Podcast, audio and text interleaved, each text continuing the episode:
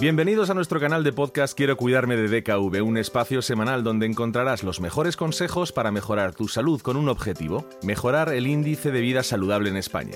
Hoy vamos a hablar de psicología y más en concreto de un tema importante para nuestro bienestar, el autocontrol emocional. Cuando hablamos de autocontrol nos estamos refiriendo a la capacidad humana de regular sus impulsos de forma voluntaria. Se trata de un aspecto fundamental de nuestra personalidad que nos ayuda a lograr un equilibrio en nuestra vida y a convivir en sociedad. El carácter tiene una incidencia directa en el autocontrol emocional. Hay personas más o menos impulsivas o reflexivas que reaccionan de forma diferente a determinados estímulos. Sin embargo, no hay que olvidar que a pesar de la tendencia natural, el autocontrol es una capacidad que puede mejorarse con el desarrollo de habilidades que nos permitan controlar las emociones y expresarlas de un modo adecuado. También es verdad que aunque existe un componente temperamental, el estrés que vivimos en nuestra sociedad es un elemento fundamental a la hora de ejercer el autocontrol. A mayor estrés, menor capacidad de controlar la emoción. Y teniendo en cuenta que según los últimos datos del estudio CINFA Salud, Percepción y Hábitos de la Población Española en torno al estrés, que cuenta con el aval de la Sociedad Española, Española para el estudio de la ansiedad y el estrés, el 42% de los españoles padecen estrés con frecuencia o continuamente, así que nos podemos imaginar la importancia que tiene esta cuestión en nuestra vida. Muchos os preguntaréis, ¿cómo se puede desarrollar un autocontrol eficaz?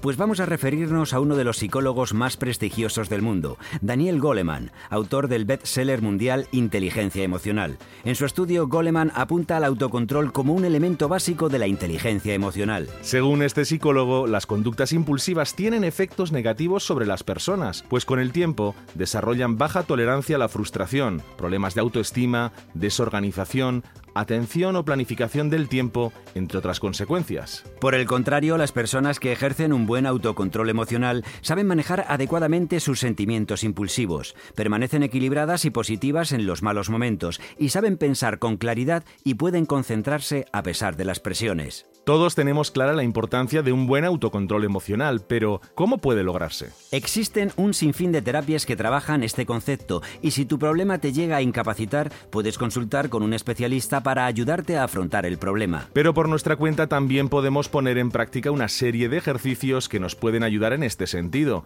En primer lugar, el hecho de tomar conciencia de nuestras propias emociones. Para lograrlo, lo más adecuado es identificar los acontecimientos que producen reacciones desmesuradas en nosotros y a continuación las propias emociones que nos despiertan. Una vez hayas logrado poner nombre a esas emociones, puedes hacer un ejercicio para saber cuáles son aquellas que, bien por ser demasiado impulsivas o porque no las puedes controlar, quieres cambiar. Puedes recurrir a técnicas de visualización que te permitan acercarte a este tipo de acontecimientos y la reacción que te provocan desde una perspectiva distinta, como un observador. En este proceso a veces es adecuado practicar la distancia emocional. Es decir, intentar desvincularnos en la medida de lo posible de la emoción que nos embarga e incluso describirla con palabras para tomar una mayor conciencia de ella. A continuación, puedes establecer una serie de objetivos que consistan en conductas que te gustaría desarrollar ante situaciones que te provocan la falta de autocontrol. Puedes continuar con la técnica de la visualización, que te permita verte desde la distancia